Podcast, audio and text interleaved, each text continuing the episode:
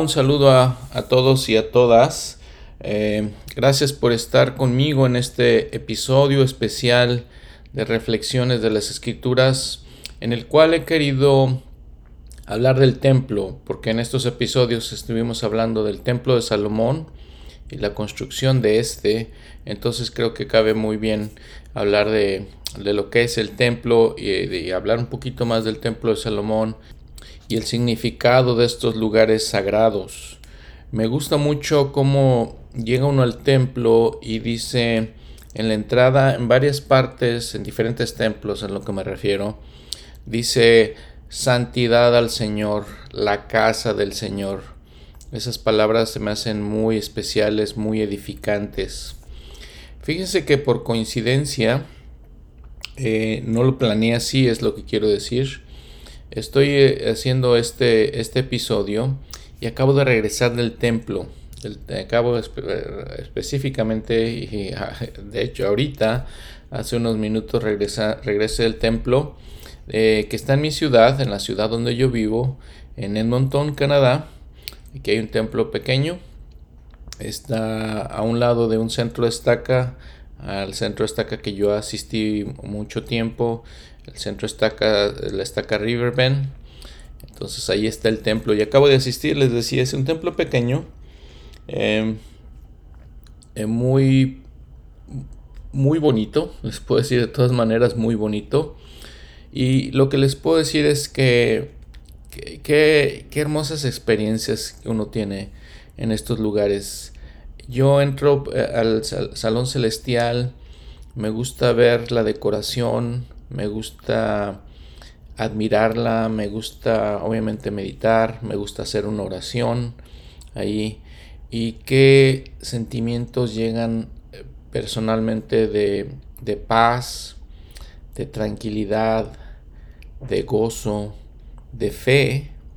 Y cuando uno está angustiado, atribulado por problemas, está uno allí y siente que va a haber una solución, no sabe uno cómo, yo no sé cómo, pero siento que hay una solución a mis tribulaciones y problemas.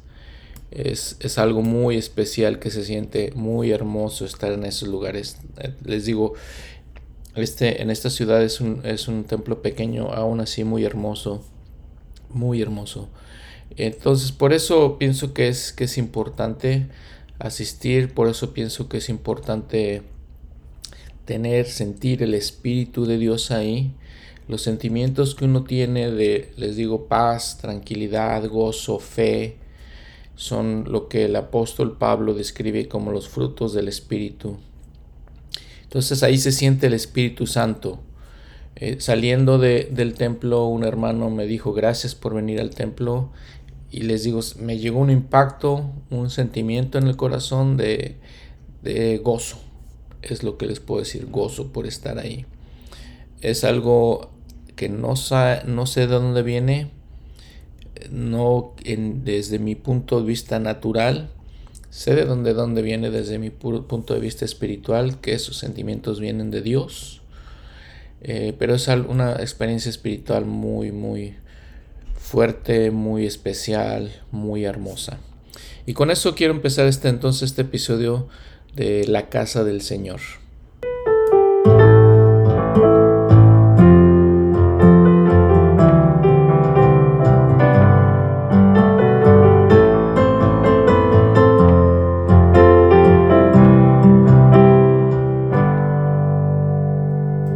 Bueno, miren, entonces eh, de, el Elder Talmash hizo este libro que probablemente todos ustedes conocen, La Casa del Señor de ahí voy a tomar ah, información. También está el otro libro pequeñito que hizo el elder Boyke Packer. Eh, también de ahí voy a tomar información. El elder Talmash en sí dice que la palabra templo viene del latín templum, que es el equivalente a la palabra hebrea Beth Elohim significa la morada de la deidad. Por lo tanto, dice él, mientras, ya que lo asociamos con eh, adoración, la adoración divina, significa literalmente la casa de Dios. Y eh, dice él, sigue diciendo, es un lugar santo, es un lugar apartado, sagrado, eh, donde adoramos a Dios. Eh, en, el sentido literal de la palabra es un edificio que, está, que está construido y que está hecho de manera exclusiva, dedicado a ceremonias y ritos sagrados.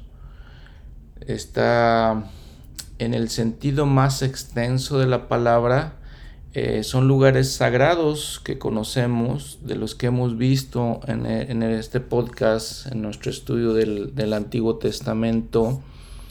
Uno de ellos Dice el de Tanmash, podemos decir que el jardín de Edén era un lugar de estos. Betel, habíamos visto también donde estuvo Jacob. El monte Oreb, el monte Moría, donde Moisés recibió los diez mandamientos, son lugares también sagrados. Les digo, en el sentido más extenso de la palabra, estos son templos, aunque específicamente les digo, son estructuras, son edificios de acuerdo con lo que nos dice el de Talmash. El propósito de estos lugares, y esta es la diferencia entre un lugar y un edificio, entre Betel, por ejemplo, y el, tabernáculo o el templo de Salomón que hemos estudiado en estos episodios anteriores, la, diferencia es esta. La, la razón por la que tenemos los templos es eh, porque allí el Señor se manifiesta a sí mismo. En ese, digo, los lugares santos son parte de, esto, cumplen este propósito, se manifiesta allí el Señor. Pero la segunda parte es que ahí se realizan ritos, ceremonias sagradas a lo que le llamamos ordenanzas. Se realizan ordenanzas sagradas. El Elder Packer también dice que el templo es una escuela, es una casa de aprendizaje. En ello se encuentra la atmósfera eh, ideal para que seamos instruidos en cuestiones que son profundamente espirituales.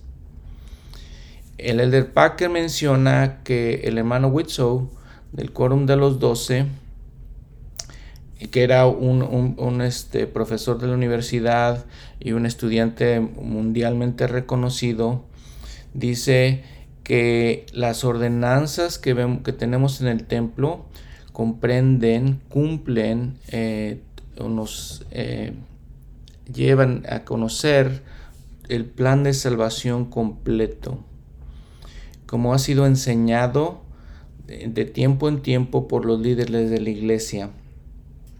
El Elder Whitso continúa diciendo, la obra del templo, como fue revelada por medio del Señor al profeta José Smith, cae, eh, se representa en cuatro distintas partes, cuatro partes.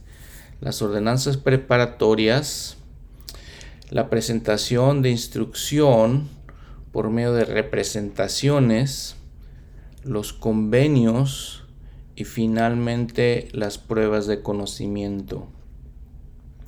Es lo que dice el, el Elder Witzel, eh, como lo menciona el Elder Packer.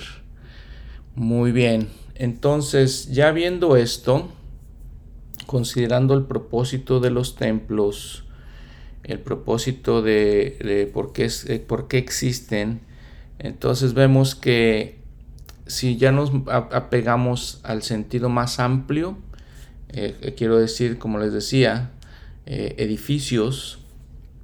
El primer templo que conocemos, que nos, del que nos narran las escrituras, es el tabernáculo.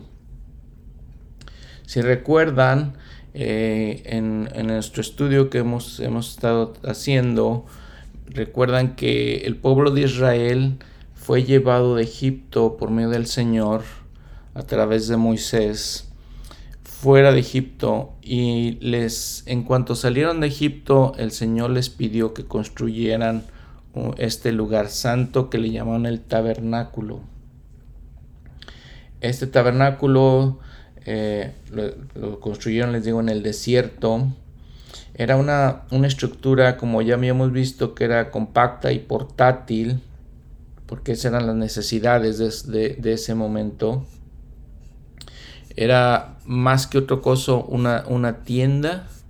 Lo habíamos, habíamos, visto que estaba rodeada de cortinas, eh, les digo, fáciles de, que fuera eh, arregladas y que fueran portátiles, eh, movidas de un lugar a otro. Y aún así, aunque era una tienda, en ella, para construirlo, el tabernáculo, se emplearon los eh, materiales más especiales, los más eh, lujosos, si podemos decirle, que, de lo que eran, este, que estaban disponibles al pueblo de Israel en ese tiempo. Em, el propósito e, de esto, de, estas, de, estos materiales, como les decía, si podemos considerarlos lujosos, no es exactamente el lujo, sino es la excelencia de los materiales, de manera que sirvan como una casa al Señor. De manera que este tabernáculo sirva como casa al Señor. Entonces por eso son los materiales que, se utilizaron. Se utilizaron también eh, los artesanos más hábiles, los artesanos más excelentes que pudieran, que pudieran haber encontrado para construirlo. Lo cual les digo, todo esto pues es apropiado para el Señor, apropiado para hacer una casa para el Señor. Con relación a los materiales, podemos decir que, por ejemplo, la madera de, la estructura pues era de una madera fina, rara. Eh, las cortinas eran de lino fino también y tenían costuras elaboradas eh, donde tenían diseños especiales eh, de cómo deberían ser. En estos puntos el Señor le instruyó a Moisés exactamente cómo lo debería hacer, todas las eh, medidas, los materiales que tenía que usar, los detalles, la artesanía que tenía que ver, todo la decoración, todo el diseño le fue revelado a Moisés eh, viniendo del Señor. Y se pusieron, les digo, los artesanos más hábiles que estuvieran disponibles en esos tiempos. Lo que tendríamos que recordar es algo muy importante que habíamos hablado también en un episodio anterior cuando se estableció este tabernáculo. Es la configuración que hablamos que si había establecido un patio eh, como parte de este tabernáculo, el patio exterior, y luego habíamos dicho que estaba la estructura interior eh, y dijimos que cada una de esas partes del, tabernáculo era simbolizando también eh, el progreso que tenemos como personas, eh, el progreso de una gloria y lo comparamos más bien con la gloria celestial en el patio exterior y luego el edificio adentro del patio exterior, el edificio interior que lo habíamos separado también en dos partes en lo que se llamaba el lugar santo y luego el lugar santísimo. Simbolizando les digo las glorias y el progreso eh, que nosotros tenemos los pasos progresivos que llevamos desde la gloria celestial y luego en el patio exterior la gloria terrestre en el lugar santo hasta la gloria celestial en el lugar santísimo. Y esta configuración eh, que existía en el tabernáculo la podemos ver en todos los templos. Vamos a ver que el templo de Salomón era muy parecido al tabernáculo, simplemente ya era una estructura formal y bien hecha y simplemente tenía detalles, siendo una estructura de esa manera, tenía ya detalles eh, más completos, más elevados, los materiales que se usaron eran obviamente más elevados en todas las cosas, pero lo vamos a ver más adelante, este, el primer templo, la primera, eh, el primer edificio ya, ya formal, lo vamos a ver adelante, les digo. Muy bien. Vean que toda la instrucción que recibimos en el templo, dice el Elder Packer, eh, tenemos que entender que se hace de una manera simbólica. De la misma manera que enseñó el Señor, es de esa manera dio su, instrucción, es la, la, misma manera que se nos enseña en el templo. Eh, todas, todas las cosas son, son simbólicas de, las, eh, de lo que es nuestro Padre Celestial, de sus enseñanzas y lo que es el plan de salvación. Vean, por ejemplo, lo que dice el Elder Witsow, y cito, la pedagogía maravillosa del templo, el servicio en el templo, es especialmente ah, atrayente hacia mí como un maestro profesional y me lleva, me lleva a entender la evidencia de las verdades del templo, de la verdad de la obra del templo. Vamos al templo para ser informados y dirigidos, para ser edificados y bendecidos. ¿Cómo se logra esto? Primero por la palabra hablada, a través de discursos y conversaciones, de la misma manera que lo hacemos en un, en una, en un salón de clases, excepto de una manera más elaborada. Después, porque nos atrae al ojo, o nos atrae el ojo por medio de representaciones, por seres vivientes que se mueven y por representaciones eh, pictóricas que luego le agregaron pues las representaciones por medio de, una película, ¿sí? Y por las decoraciones maravillosas que existen en los cuartos. Mientras tanto, siendo nosotros los recipientes, los candidatos de las bendiciones, nos participamos activamente en este servicio del templo. Todo esto junto de nuestra adoración del templo sigue un, sistema eh, pedagógico excelente. Cierro la cita. Es lo que dice el Elder Whitsoe.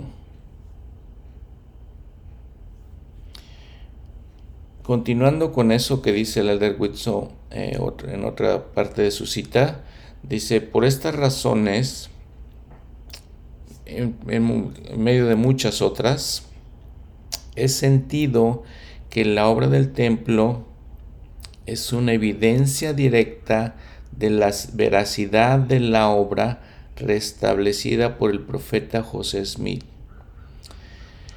Puede ser que la investidura del templo y todas las otras ordenanzas del templo formen la evidencia disponible más poderosa, más fuerte de la inspiración divina del profeta José Smith. Cierro la cita. Y entonces, eh, pues sí, y vean también que todo lo que nosotros tenemos en nuestro mundo eh, actual, o muchas cosas de nuestro mundo, son símbolos. Nosotros aprendemos por medio de símbolos. La escritura, por ejemplo, escribimos, son símbolos que son conceptos que entendemos, pero todos es símbolos. Esa es la manera que aprendemos. Por eso también en el templo aprendemos por medio de símbolos. El Elder Whitso sigue, sigue diciendo en, en otra cita de él que vivimos en un mundo de símbolos. No sabemos nada excepto por símbolos, porque ponemos unas marcas en un pedazo de papel y decimos, decimos que esa es una palabra y, esa nos expresa, les digo, algún concepto. ¿sí? Eh, y así, nos, así vivimos, esa es la manera que, entendemos, es la manera que aprendemos. Eh, citando nuevamente el, el Elder Whitso, dice, vivimos en un mundo de símbolos. Ningún hombre o mujer puede salir del templo investido a menos que él, él sea o vea más allá de los símbolos, las poderosas realidades de lo que los símbolos representan. Entonces esa es la, importancia de los símbolos. Muy bien. Otra, otra cosa importante es la, luz y, la verdad que, que encontramos en las ceremonias del templo. Dice, las ceremonias del templo, dice el Elder Packer, no pueden ser entendidas nada más por una experiencia. Entendemos parcialmente mientras regresamos otra vez y otra vez y otra vez, regresamos al templo a aprender. Algunas cosas pues nos son un poquito difíciles de entender. Es como si fuera este un rompecabezas y algunas cosas son misteriosas para nosotros.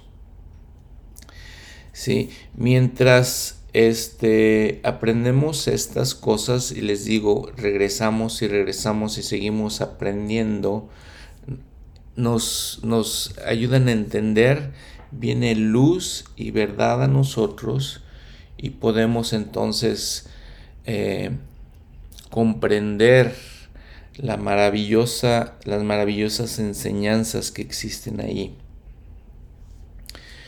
Eh, recuerden algo muy importante. Y yo eso pienso también, todo lo que comprende la obra del templo tan maravillosamente, porque vamos nosotros mismos, vamos por nosotros la primera vez a hacer obra por nosotros personal. Y luego, por medio de lo que hablamos, que lo que conocemos como la historia familiar, buscamos a nuestros antepasados, buscamos saber quiénes son, dónde nacieron, cuándo nacieron y buscamos la mayor información posible y entonces mandamos esa información al templo y entonces hacemos la obra por ellos. Y después quisiera este, agregar un poquito más de cosas en cuanto a esta obra. Esta obra eh, es por nuestros antepasados. Vamos al templo a hacer esta obra por nuestros antepasados que ya murieron. Al, llevar a cabo esta, investigación, podemos, tenemos la oportunidad de ir otra vez al templo. Eso es lo que nos da la oportunidad de volver otra vez al templo y volver a aprender, volver a entender más, o, entender las cosas que la, vez anterior no habíamos entendido. Y entonces, como dice el, el Elder Packer, podemos ir otra vez y otra vez para poner tener más luz y entendimiento. Muy bien, en cuanto a esta obra que dijimos, decíamos de nuestros antepasados.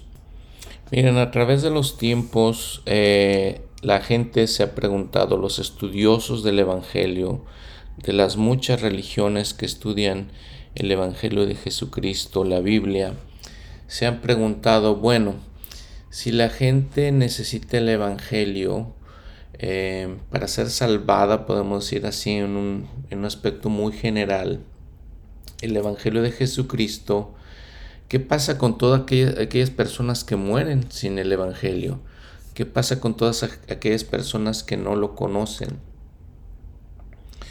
Y decimos, eh, decimos en la iglesia que bueno, nosotros podemos, eh, hablando de nuestros antepasados, de nuestra familia, específicamente de cada uno, podemos hacer obra por ellos para que se puedan llevar a cabo las ordenanzas que ellos necesitan para recibir eh, la gloria celestial.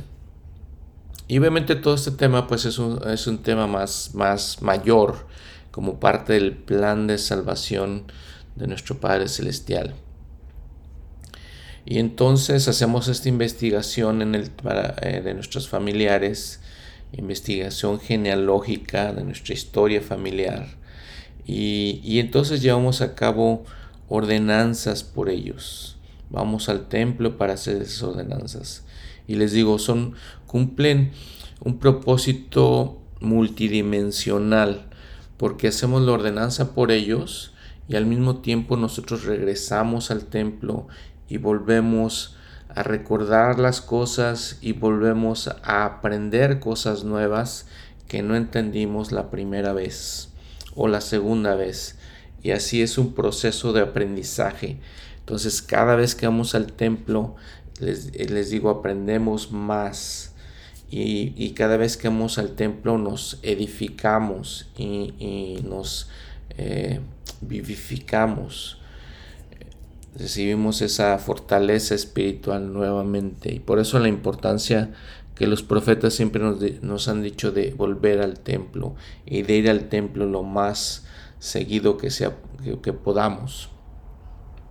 Y de respecto a esta obra, si ven en la iglesia siempre eh, citamos mucho el versículo que del apóstol Pablo en 1 Corintios 15, 29 y el apóstol Pablo en esta epístola de Corintios, como en las otras epístolas que él escribió, las cartas que él escribió a este, este ciudad de Corinto, eh, les escribió porque ellos, eh, tratando de enseñarles, les digo, como muchas de las cartas era, era una manera de enseñar, una, un, sistema, una... Eh, sistema pedagógico, una manera en la que él, él enseñaba, un método, para hacerlo, las cartas, y entonces le estaba preguntando, está hablando de la resurrección, porque la gente en Corintio, en Corinto, perdón, los corintios, no este, no creía en la resurrección. Y entonces él está explicando la resurrección y, les dice, bueno, ¿cómo que no creen en la resurrección? Sin embargo, ustedes hacen bautismo por los muertos, pero no creen en la resurrección. Y entonces cuando el versículo 29 dice, de otro modo, ¿Qué harán los que se bautizan por los muertos? Si en ninguna manera los muertos resucitan. ¿Por qué pues se bautizan por los muertos? Pregunta él. Les dice, ¿cómo es que se bautizan por los muertos si ustedes no creen en la resurrección? Y entonces eh, eh, de eso habla él. Y entonces el propósito de que vayamos al templo es realizar esas ordenanzas por nuestros antepasados que van a resucitar y que entonces este, ya recibiendo sus ordenanzas pueden eh, aspirar a una gloria más elevada. Eso es, es, el propósito, uno de los propósitos más importantes del templo. Entonces recuerden, vamos nosotros a ordenanzas para nosotros mismos. Allí mismo en el templo tenemos que decir que hacemos convenios con Dios y a través de todo esto este estudio del Antiguo Testamento vemos la importancia y el eh, de hacer convenios con Dios y cómo el Señor lo repite una y otra vez, hace convenio con Abraham, luego hace convenio con su hijo Isaac, repite más bien el convenio, le recuerda el convenio a su hijo Isaac y luego le recuerda el convenio a su hijo de Isaac, a Jacob, y le recuerda el convenio a todos le, escuchamos, estudiamos la vez anteriormente, que también le repite y recuerda el convenio que hace con, con David.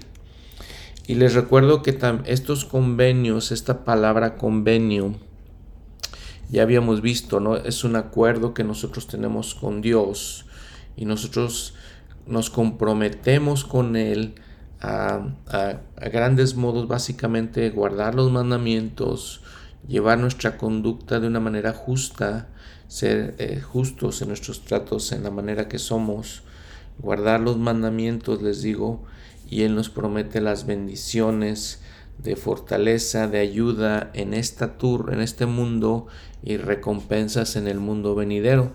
Y ese es el convenio que hacemos con Dios y es algo muy este, único y, y especial de la iglesia de Jesucristo hablar de estos convenios, pero lo vimos en todo nuestro estudio que hemos estado viendo, lo hemos estado, eh, todo nuestro estudio que hemos estado haciendo, lo, hemos visto de que el, el, Señor hace convenios con todos estos eh, patriarcas, con todos estos hombres justos, con todos estos, o todos estos profetas.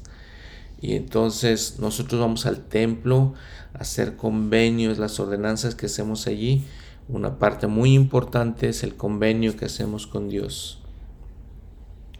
La segunda parte o otra parte de, lo que vamos al templo es lo que estamos hablando de que vamos a recibir instrucción, eh, vamos a recibir luz, vamos a recibir entendimiento.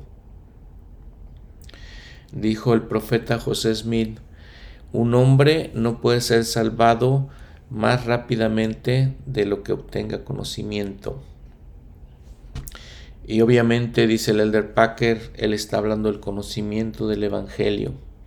Entonces, por eso es muy importante ir al templo, tener ese conocimiento. Y entonces ya ustedes ven todas las dimensiones, todas las facetas que tiene la obra del templo. Y por eso para mí el, Evangelio es tan hermoso, tan eh, edificante, tan este, especial. Eh, obviamente viniendo del Señor, vean toda la, la cómo comprende todas estas facetas. Ir al templo comprende todas estas facetas, hacer convenios, aprender, obtener, eh, edificarnos, eh, entender el plan de salvación, todas esas facetas comprende, comprende la obra del templo. A mí me parece personalmente demasiado fascinante demasiado eh, edificante, demasiado especial todo lo que es el Evangelio de Jesucristo eh, en su forma eh, completa, en su plenitud, como la tenemos en, en la iglesia de Jesucristo, de los santos de los últimos días. Y bueno, siendo el templo un lugar de instrucción, un lugar de adoración, que esa es otra de las facetas del templo, vamos a adorar a Dios y vamos, como les comentaba al principio, a su casa, la casa del Señor. El Elder Packer también nos recuerda que al hacer esto eh, tenemos que pensar en la reverencia, en lo especial que, es ir a este lugar y ser reverentes. Y siempre él hablaba de la reverencia, hablando del Elder Packer, de que es una manera de adoración. Cuando vamos reverentemente a escuchar, Él dice, por ejemplo, que vamos, a, vamos con gozo a la casa del Señor, pero es un gozo callado, es un gozo de esa manera reverente. Eh, reverente significa que nos comportamos de una manera eh, con paz, con tranquilidad, no levantamos la voz, hablamos, de, bajamos el tono de nuestra voz lo más posible y nos comunicamos con otras personas lo menos posible, porque estamos pensando, estamos meditando y esa es parte de lo que hacemos en, eh, adorando al Señor. Y les digo, vamos a su casa como invitados, dice el Elder Packer, somos invitados al, templo.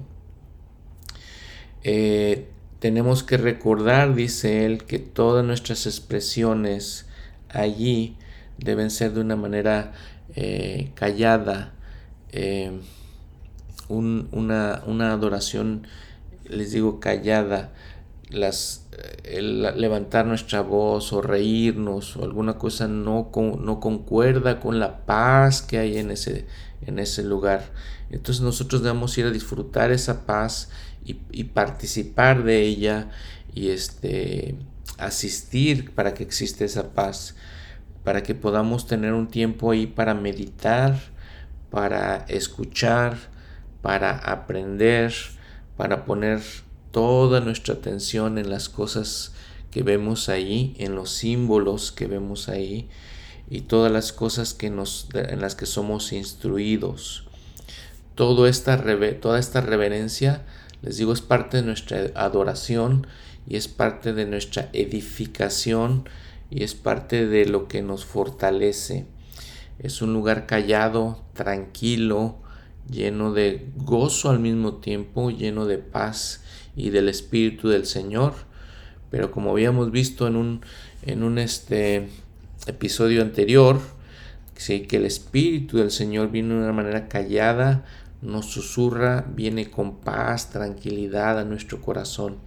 Entonces todo eso es parte del templo, participar y, y ayudar para que ese lugar sea un lugar tranquilo, pacífico, en donde la gente pueda meditar, nosotros mismos podamos meditar y de alguna manera hasta descargar nuestros problemas, porque les digo, no es, no es un lugar ruidoso, no es un lugar pacífico y tranquilo, donde podemos sentir la paz del Espíritu del Señor. Un simbolismo muy importante del templo es que nos vestimos de blanco. Todas las personas que entramos al templo entramos vestidos de blanco. ¿Cuál es el propósito de esto? Bueno, simplemente que el blanco es símbolo de pureza y entonces entramos a la casa del Señor siendo Él un Dios puro. Entonces nosotros entramos a esa, esa casa de Él eh, simbolizando la pureza por medio del blanco. Este eh, significa eso también que todos nos vestimos de la misma manera, todos exactamente igual, y entonces quiere decir que todos somos iguales delante de Dios. No hay hombres ricos, no hay mujeres pobres, no hay mujeres ricas, no hay hombres pobres. Todos nos vestimos igual, no hay clases sociales, no hay nada. Todos somos hijos de Dios en ese momento y todos nos presentamos ante Él siendo iguales, vistiéndonos de una manera modesta, sencilla y siendo iguales. Entonces esas dos cosas representan este, nuestro, nuestra vestimenta blanca con la que asistimos al templo. Vean lo que dice, por ejemplo, eh, Apocalipsis, en el Nuevo Testamento, Apocalipsis eh, capítulo 7, versículo 9 y 10. Después de estas cosas miré y vi una gran multitud, la cual ninguno podía contar de todas las naciones y tribus y pueblos y lenguas que estaban delante del trono y en presencia del Cordero, vestidos de ropas blancas y con palmas en las manos, y clamaban en alta voz diciendo, La salvación pertenece a nuestro Dios, que está sentado en el trono, y al Cordero. Vean los versículos 13 y 14. Y respondió uno de los ancianos diciéndome, Estos que están vestidos de ropas blancas, ¿quiénes son y de dónde han venido? Y yo le dije, Señor, tú lo sabes. Y él me dijo, Estos son los que han salido de la gran tribulación, y han lavado sus ropas y las han blanqueado en la sangre del cordero. Vean, son estas personas los que, los que ve Juan en, este, en el Apocalipsis, en la revelación que recibe, son eh, los que han salido a la gran tribulación, los que han pasado, han vencido al mundo y han, este, por medio de la expiación de Jesucristo, han limpiado sus vestidos. Vean el versículo 15. Por esto, porque ellos han vencido al mundo, han pasado por esta vida limpiando sus, la, deslimpiando sus, sus pecados por la sangre de la expiación de Cristo, dice, por esto están delante del trono de Dios y le sirven de día y noche en su templo.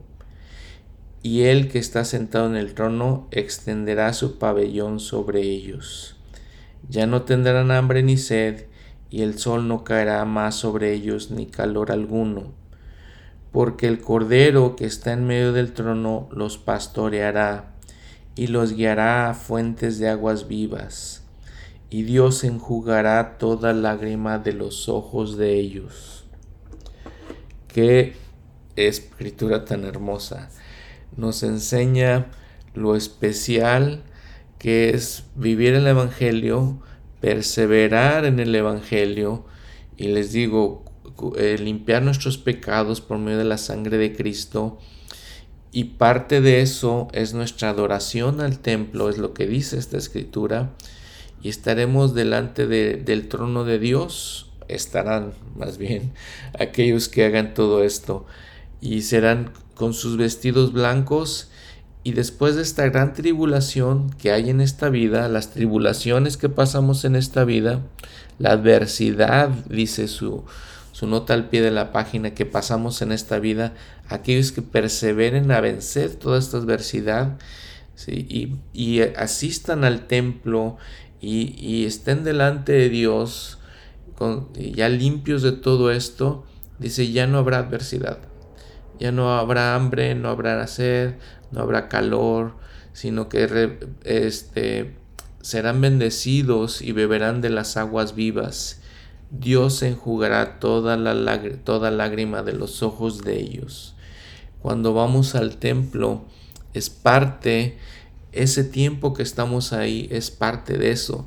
Allí podemos descargar nuestras angustias, en recibir paz, recibir fortaleza espiritual, ahí estando. Ahí es donde, de alguna manera, eh, tal vez temporal, por ese momento que estamos ahí un poco más, Dios enjuga nuestras lágrimas. No tenemos hambre ni sed, y, porque ahí recibimos de la fuente de aguas, de aguas vivas, de la instrucción este, que, que recibimos ahí. ¿Por qué es el templo un lugar eh, donde hay paz, donde hay tranquilidad? Eh, ¿Por qué debemos mantener esa reverencia? También lo, explicó el Señor. En Salmos 46, 10, por ejemplo, leemos esto. Quedaos tranquilos y sabed que yo soy Dios. Por eso vamos al templo, les digo, y mantenemos esa reverencia quedaos tranquilos es lo que hacemos en el templo. Y mediante esa reverencia, esa eh, observamos reverentemente con un espíritu de meditación, con un espíritu de, de aprendizaje, toda esa atmósfera eh, vestidos de blanco nos lleva, toda esa contemplación que hacemos nos lleva a aprender y nos lleva a que una eh, de, aguas de, inteligencia pura, me refiero, me refiero a aguas de una manera simbólica de, de inteligencia pura, sean derramadas sobre nosotros. Si escuchamos, eh, buscamos entender reverentemente, calladamente, en, este, lo, vamos a sentir eso, vamos a sentir el poder del Espíritu que hay ahí. Bueno, Miren, hablando eh, de, nuestras familias, de nuestros antepasados, permítanme leerles eh, Doctrina y Convenio 128.9.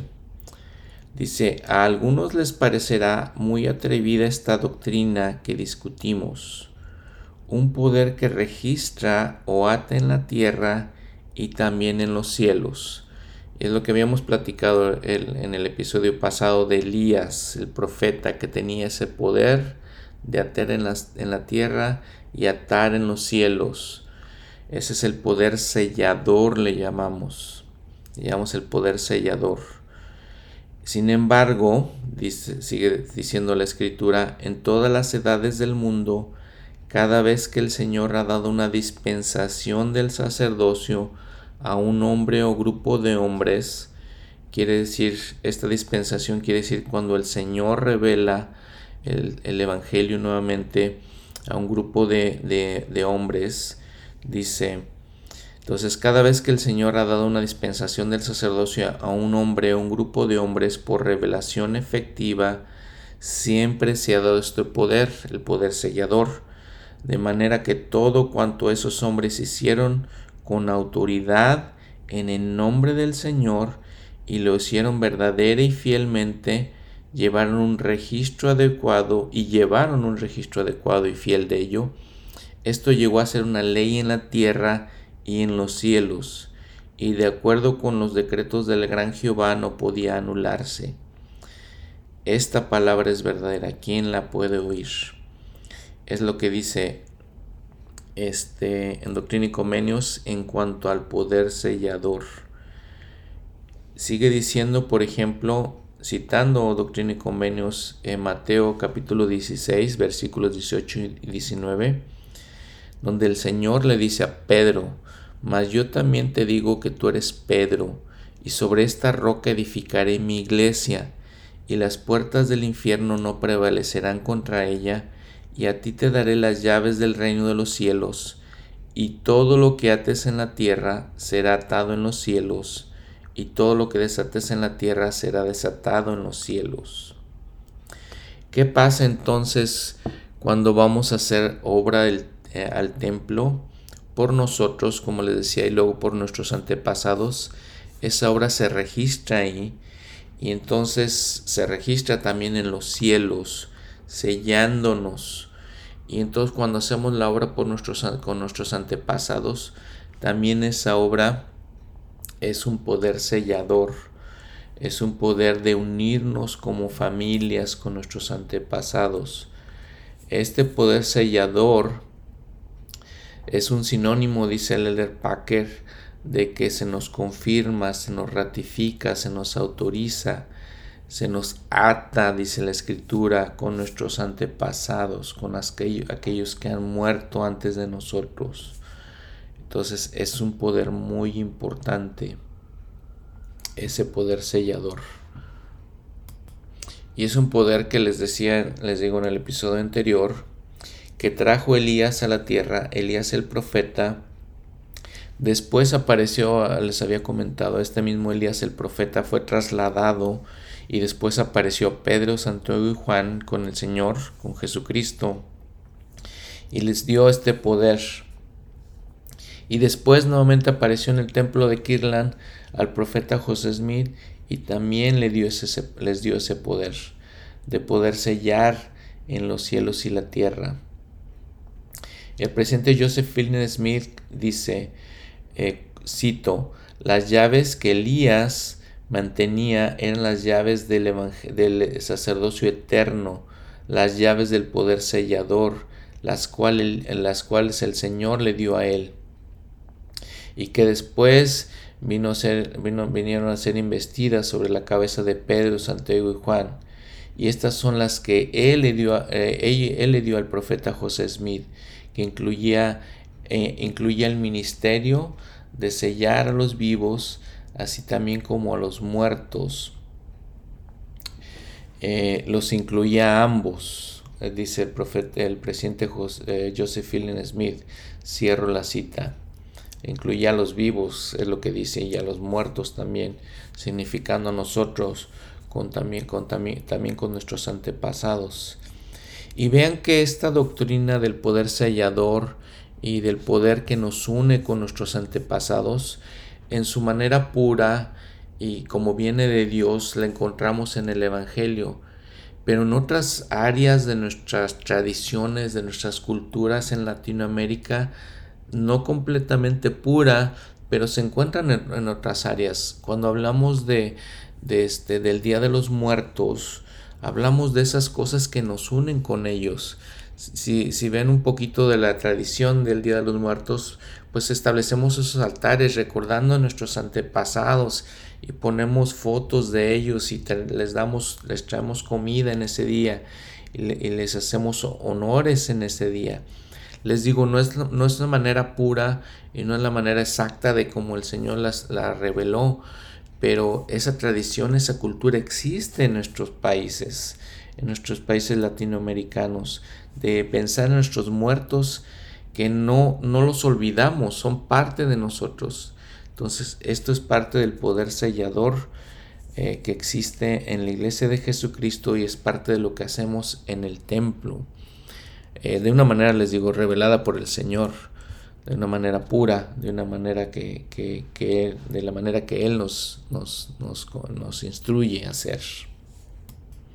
Este poder sellador, sigue diciendo el presidente Josephine Smith, son, son, son llaves, son llaves para poder eh, atar, sellar, les digo, eh, dice él, dice, son, son las llaves que hacen válidas todas las ordenanzas del, del, perdón, todas las ordenanzas del Evangelio.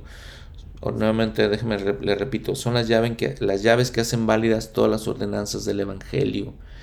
Dice, estas pertenecen más especialmente a la obra que se realiza en los templos, tanto para los vivos como para los muertos. Estas son las autoridades que preparan a los hombres para entrar a la gloria celestial y para ser coronados como hijos y herederos de Dios. Son las llaves que mantienen el poder para sellar a los esposos con las esposas por la eternidad, así también como por este tiempo. Son las llaves, son eh, el poder que se mantiene o el poder que se tiene para sellar a los padres, a los hijos, a los padres, de, manera que eh, son toda la, de manera que es una organización eh, familiar que se mantiene intacta para siempre.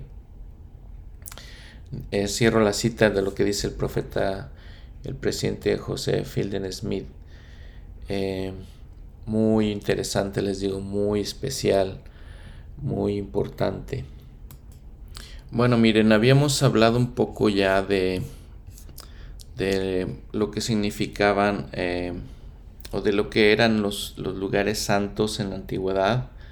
Hablamos de que, de lo, que dice el Elder Talmash, de que el templo en sí eh, es una estructura, sin embargo hay lugares sagrados.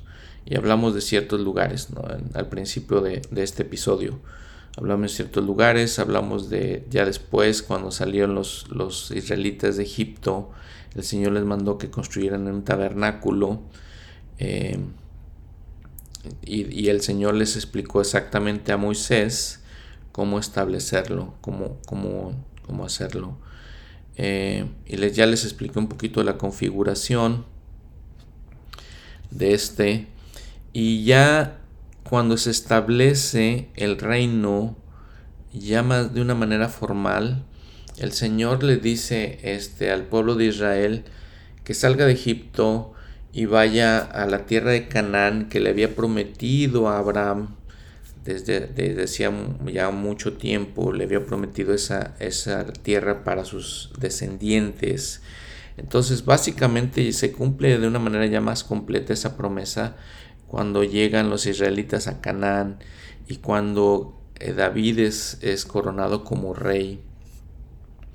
Y ya les digo, se extiende su, reino por toda, esta, por toda esta tierra. Em, cuando él dice, el rey David dice, bueno, ya tengo todo este reino, ya tengo una casa para mí de maderas finas, de, de materiales muy finos me voy a dedicar entonces a, construir una casa para el Señor. Todavía tenían el tabernáculo, todavía era un, lugar portátil, les había comentado al principio del episodio, todavía no era un, lugar, este, un edificio en sí, de una manera formal. Entonces les digo, el rey David piensa, bueno, voy a construir una casa para él. En 1 Corintios 28.3 el Señor le dice, no, declina, el Señor declina su, el ofrecimiento que hace David, porque en ese versículo dice, tú eres un hombre de guerra y has derramado mucha sangre. Eh, el Elder Talmash dice, no era suficiente eh, el don este, de la manera que lo, que lo expresa David, no es suficientemente que tener el deseo de hacerlo, sino que tienes que ser que tenía que ser digno de hacerlo, es lo que dice el del Talmash. Y entonces el Señor rechaza, le digo a David, porque no era digno, porque había, sido un hombre de guerra, es lo que, lo que le dice el Señor. Sin embargo, el Señor le, le dice a David que por medio de Salomón, que era su hijo, y que lo iba a suceder como, como rey, se le permitiría construir el templo. Y entonces encontramos la narración de cómo construir este templo en Primera de Reyes 6, capítulo 6 y capítulo 7. Este templo básicamente iba a ser ya una estructura formal, les digo, iba a ser eh, básicamente igual que el tabernáculo. Aún así, pues era el doble de grande el, el templo del tabernáculo. El presidente Brigham Young insistió, dice, que el patrón de este templo, el largo, el ancho, la altura, los patios interiores y exteriores, todas las decoraciones que él pertenecían fueron dadas a Salomón por revelación a través de eh, la, fuente apropiada. ¿Y por qué era este patrón de revelación necesario? Porque Salomón tenía que construir un templo que no conocía las cosas necesarias, los arreglos necesarios de las diferentes partes de este templo, más allá de lo que Moisés conocía del tabernáculo. Cierro la cita del presidente John, Brigham Young. Entonces todo en este, en este libro de Primera Reyes se dan todas las dimensiones específicas de cómo tenían que ser, les da eh, los materiales específicos de cómo cada cosa tenía que ser construida y todo cómo tenía que, que estar. La misma manera que les había comentado en el tabernáculo, pues se reúnen eh, a los artesanos más eh, expertos, no solamente de Israel, vimos vimos en el episodio, sino de otras partes, de otros hombres alrededor de Israel, otros hombres, eh, otros artesanos eh, diestros en su, en su, expertos en, en, hacer eh, decoraciones para, este, para el templo. se, se, juntaron para hacer este templo y les digo los materiales más especiales. Y básicamente la configuración era la misma. Obviamente siendo más grande, por ejemplo, recuerdan que en el tabernáculo les había comentado que tenían este candelabro, el menora, un candelabro de oro. Entonces en el templo de Salomón, por ejemplo, había cinco de cada lado, porque obviamente era más grande. Recuerden algo muy importante, siempre el templo estaba decorado de querubines, ángeles simbolizando del símbolo, vean, de los, de los ángeles que estaban, que llenaban el templo. Al ser una, el templo de Salomón, al ser una estructura ya de ladrillo, una estructura, una estructura, les digo, más formal, la otra cosa que tenía muy especial es que estaba cubierta de oro. Vean todos los, los materiales tan especiales. Básicamente, por ejemplo, en el tabernáculo, las, los, eh, utensilios del tabernáculo, las decoraciones, los instrumentos especiales que estaban ahí. Eh, ya les había comentado, les digo, el menora, estaba también una mesa donde se ponía el pan, eh, estaba un, un, lugar donde los sacerdotes se lavaban, este, entonces todo eso en el tabernáculo construido con las maderas más finas, ya en el templo de Salomón son cubiertos todos de oro. Son los cubiertos de oro.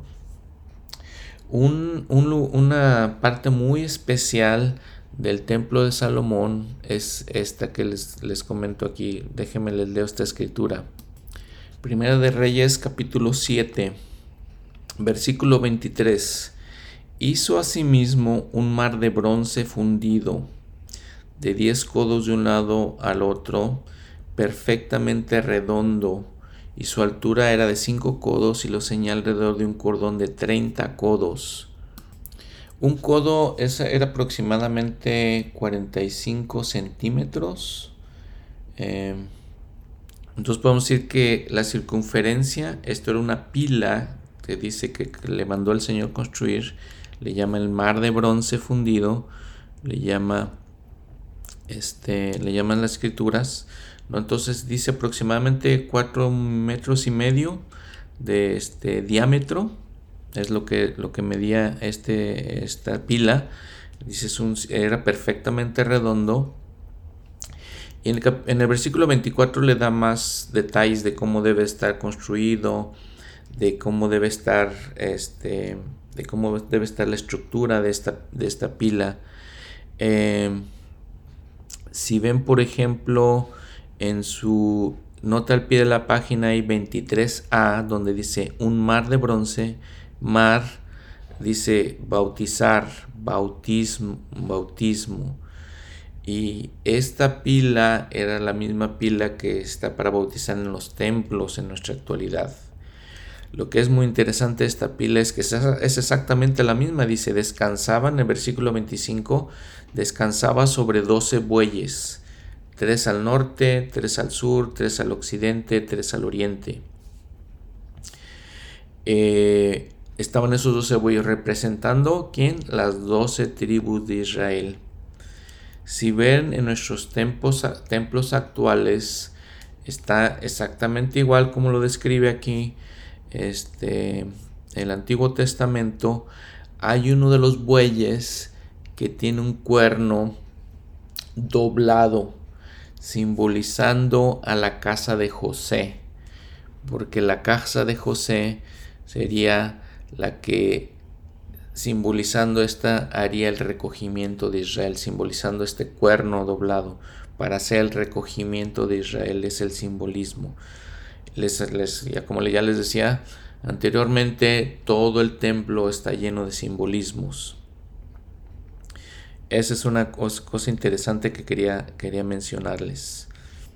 Otra cosa interesante que graba el rey Salomón sobre la capa de, de oro que, había puesto sobre las paredes.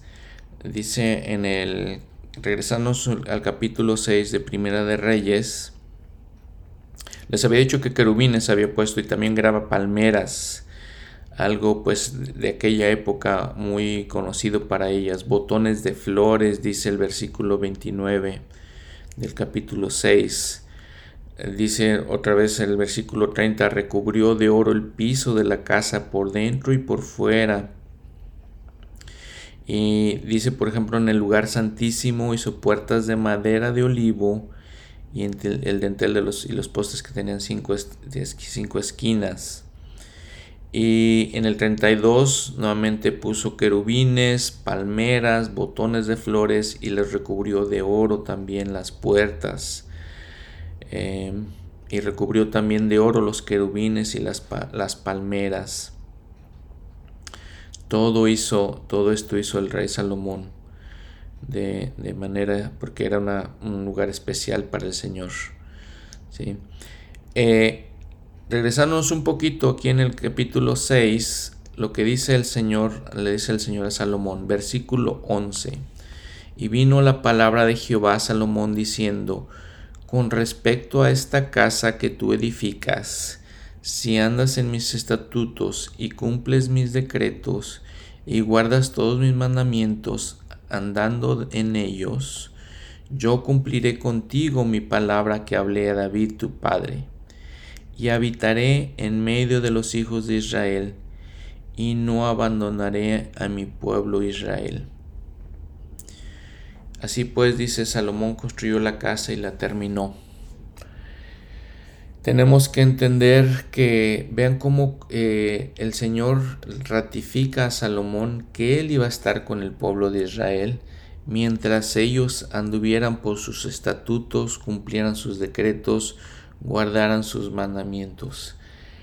Eso es una promesa que también se puede extender a nosotros que con respecto a, las, a la casa del Señor, cuando vamos al templo, mientras guardemos sus mandamientos, cumplamos sus decretos, andemos en sus estatutos, Él dice, habitará en medio de nosotros y no nos abandonará.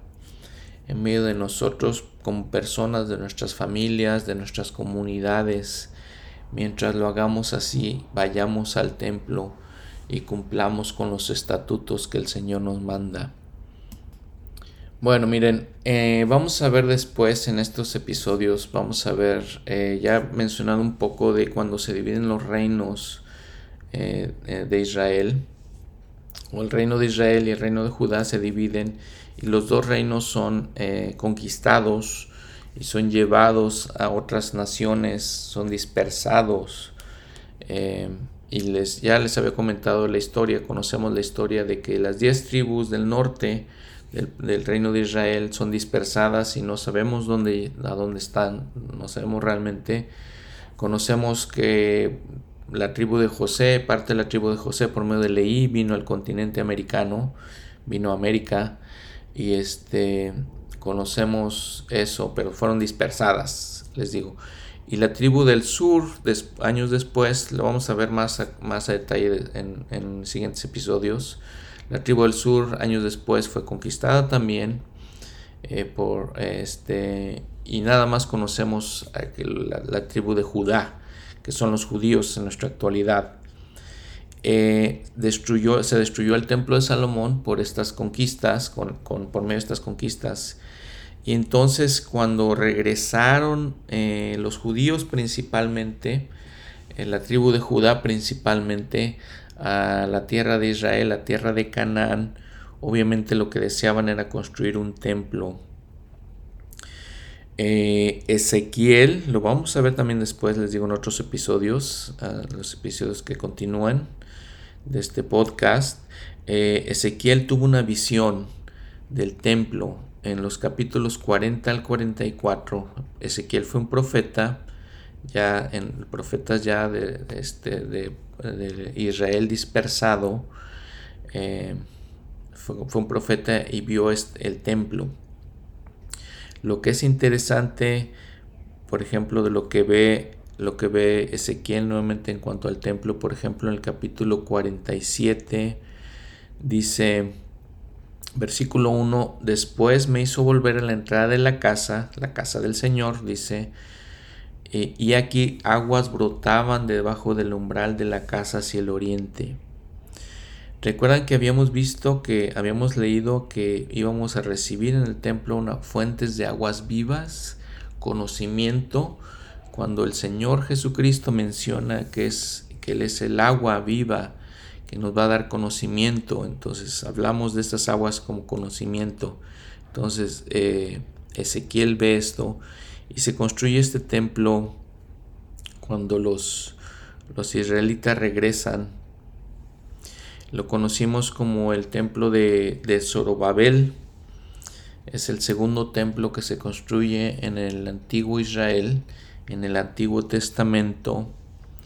En los tiempos del Señor Jesucristo eh, estaba otro templo que había construido eh, Herodes, perdón, Herodes construyó ese templo, que es el templo donde él enseñaba, donde el Señor enseñaba, es el templo donde la famosa experiencia donde llega al templo y desecha a todos los vendedores del templo, es el templo de Salomón, perdón, no el templo de Salomón, el templo de Herodes.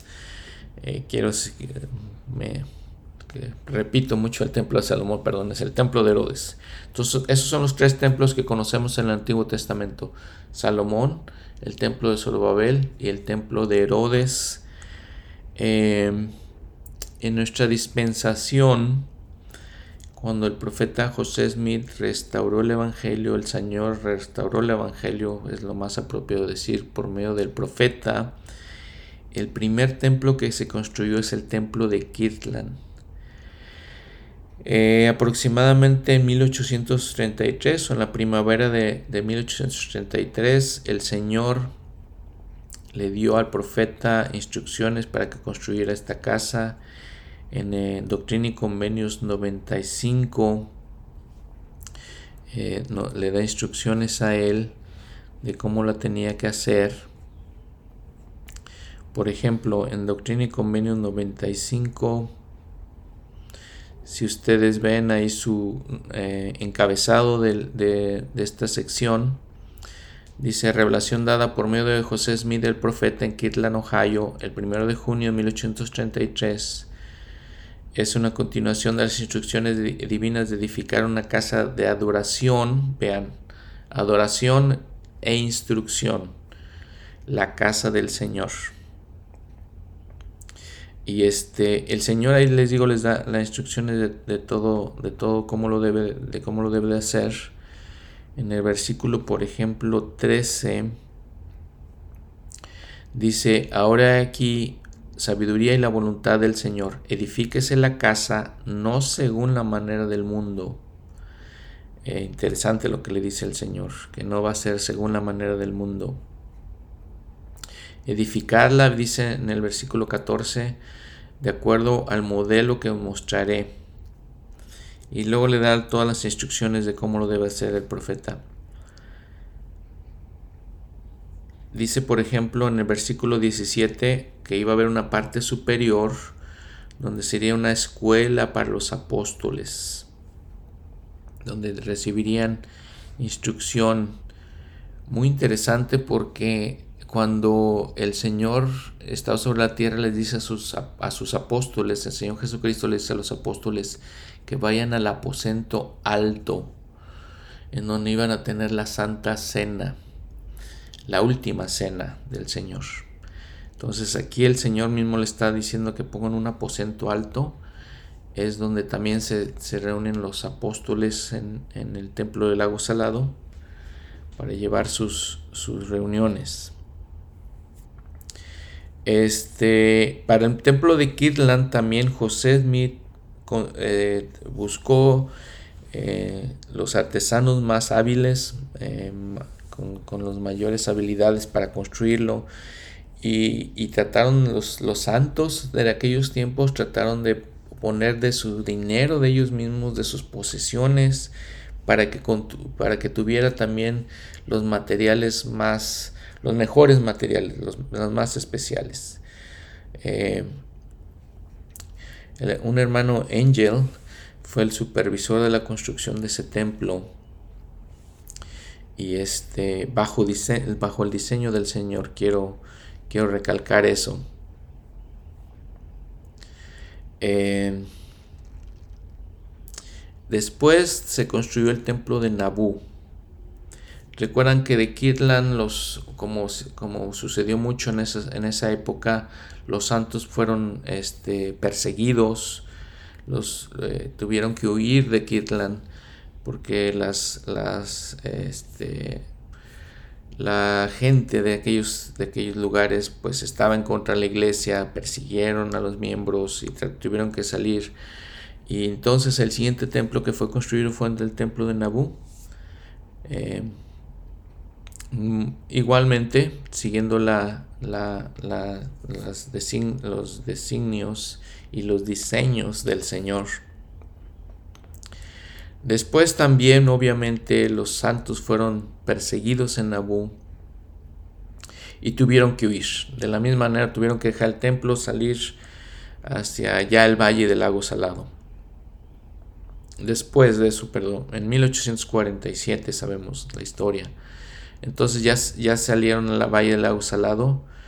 interesante es que eh, tal vez a veces pensamos que el primer templo que se construyó fue el templo de, del lago Salado, pero no, no fue así. Se construyeron primero otros templos alrededor de Utah, por ejemplo el templo de San George, el templo de Manti se construyeron también, el templo del lago Salado porque era un templo más grande, se tardaron aproximadamente 40 años en construirlo. Entonces ese templo no, no fue, no estaba preparado hasta después, mucho después.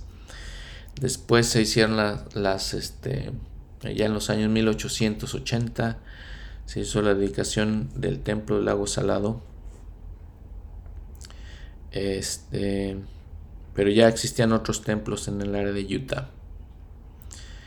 Eh, ya les había mencionado lo importante que era de que se dedicara los templos, cada uno de los templos se dedicó, se ofreció una dedicación, una, una oración dedicatoria para que se dedicaran. ¿Qué significa que se dedicaran? Se dedicaban al Señor para que fueran su casa. Bueno, miren, los templos de la antigüedad, incluyendo el tabernáculo, tenían, estaban basados en la ley de Moisés. Eh, se basaban en lo que, lo que conocemos pues como eh, una serie de, de ritos un poco complejos, ¿no? Sacrificios de animales, de, manera que era como dar gracias, era como expiación, la expiación y purificación de los pecados del pueblo. Eh, eso era en los tiempos antiguos. En Doctrina y Convenio 124.38 dice, eh, porque, por, e, porque por esta causa le mandé a Moisés que construyera un tabernáculo para que lo llevaran consigo por el desierto y que construyera una casa en la tierra de promisión a fin de que se revelaran las ordenanzas que habían estado ocultas desde antes de que el mundo fuese. Dice el 39, por cierto, por tanto de cierto os digo que vuestras unciones, lavamientos, vuestros bautismos por los muertos, vuestras asambleas solemnes y memoriales para vuestros sacrificios por medio de los hijos de Leví, para vuestros oráculos en vuestros lugares santísimos, en donde recibís conversaciones vuestros, y vuestros estatutos y juicios, para el principio de las revelaciones y fundamentos de Sión, y para la gloria, honra e investidura de todos sus habitantes, son conferidos mediante la ordenanza de mi santa casa, que a mi pueblo siempre se le manda construir a mi santo nombre. Dice, y de cierto os digo, edifíquese esta casa a mi nombre, para que en ella pueda yo revelar mis ordenanzas a mi pueblo, porque me propongo revelar a mi iglesia cosas que han estado escondidas desde antes de la fundación del mundo, cosas que pertenecen a la dispensación del cumplimiento de los tiempos. Y le mostraré a mi siervo José todas las cosas concernientes a esta casa y su sacerdocio y el sitio sobre la cual se ha de edificar. Vean lo que le dice el Señor a José Smith. Todas las ordenanzas que se efectuaban en el tabernáculo eran basadas en la ley de Moisés y sin embargo, construyendo los nuevos templos en esta dispensación, ¿sí? el Señor iba a revelar cosas que estaban escondidas de, anteriormente, cosas que pertenecen a la dispensación del cumplimiento de los tiempos, la dispensación en la que estamos ahorita, en la que se van a revelar todas las cosas, en la que se revela el Evangelio en su plenitud. Y por eso nosotros tenemos la bendición de ir a los templos.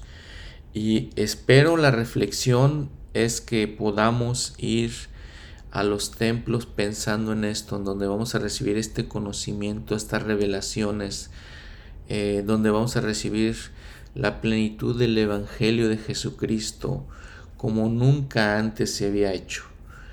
Vean lo, importante, lo esencial, crítico de, esta, de, esta, de nuestra asistencia al templo, como nunca antes se había revelado, porque esta es la dispensación del cumplimiento de los tiempos, dice esta escritura. Bueno, eh, este es el, el, episodio que quería preparar especialmente, especial en cuanto al templo. La reflexión es todo lo que hemos visto, de todo lo, que comprende, de lo, que, todos los aspectos de, los templos, todo lo que eh, tan importantes para nosotros, esenciales en nuestra vida, que podamos eh, aprender de todas estas cosas yendo al templo y realizando las ordenanzas salvadoras para nosotros y para nuestros antepasados. Les digo todas las dimensiones que cumple eh, que cumplen los templos en nuestros días. Ojalá que podamos hacerlo lo más constante que podamos. En el templo donde recibimos instrucción hacia nuestras vidas en particular donde recibimos fortaleza para nuestras vidas donde dice el presidente Nelson que recibimos la fortaleza para tener ese ímpetu, espiritual del que habla en la última conferencia es ahí en el templo donde dice, más adelante hacemos otros convenios en el templo donde recibimos promesas incluso mayores. Las ordenanzas y los convenios nos brindan acceso al poder de la divinidad. La senda de los convenios es la única senda que conduce a la exaltación y la vida eterna, Cierro la cita del presidente Nelson.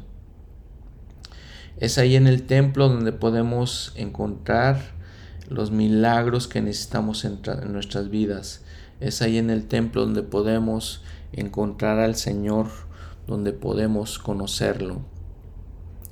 Y es un lugar hermoso, especial, donde les digo, vamos a encontrar paz de nuestras tribulaciones, vamos a encontrar entendimiento, luz, inteligencia para saber, cómo resolver nuestros problemas, fuerza para seguir adelante.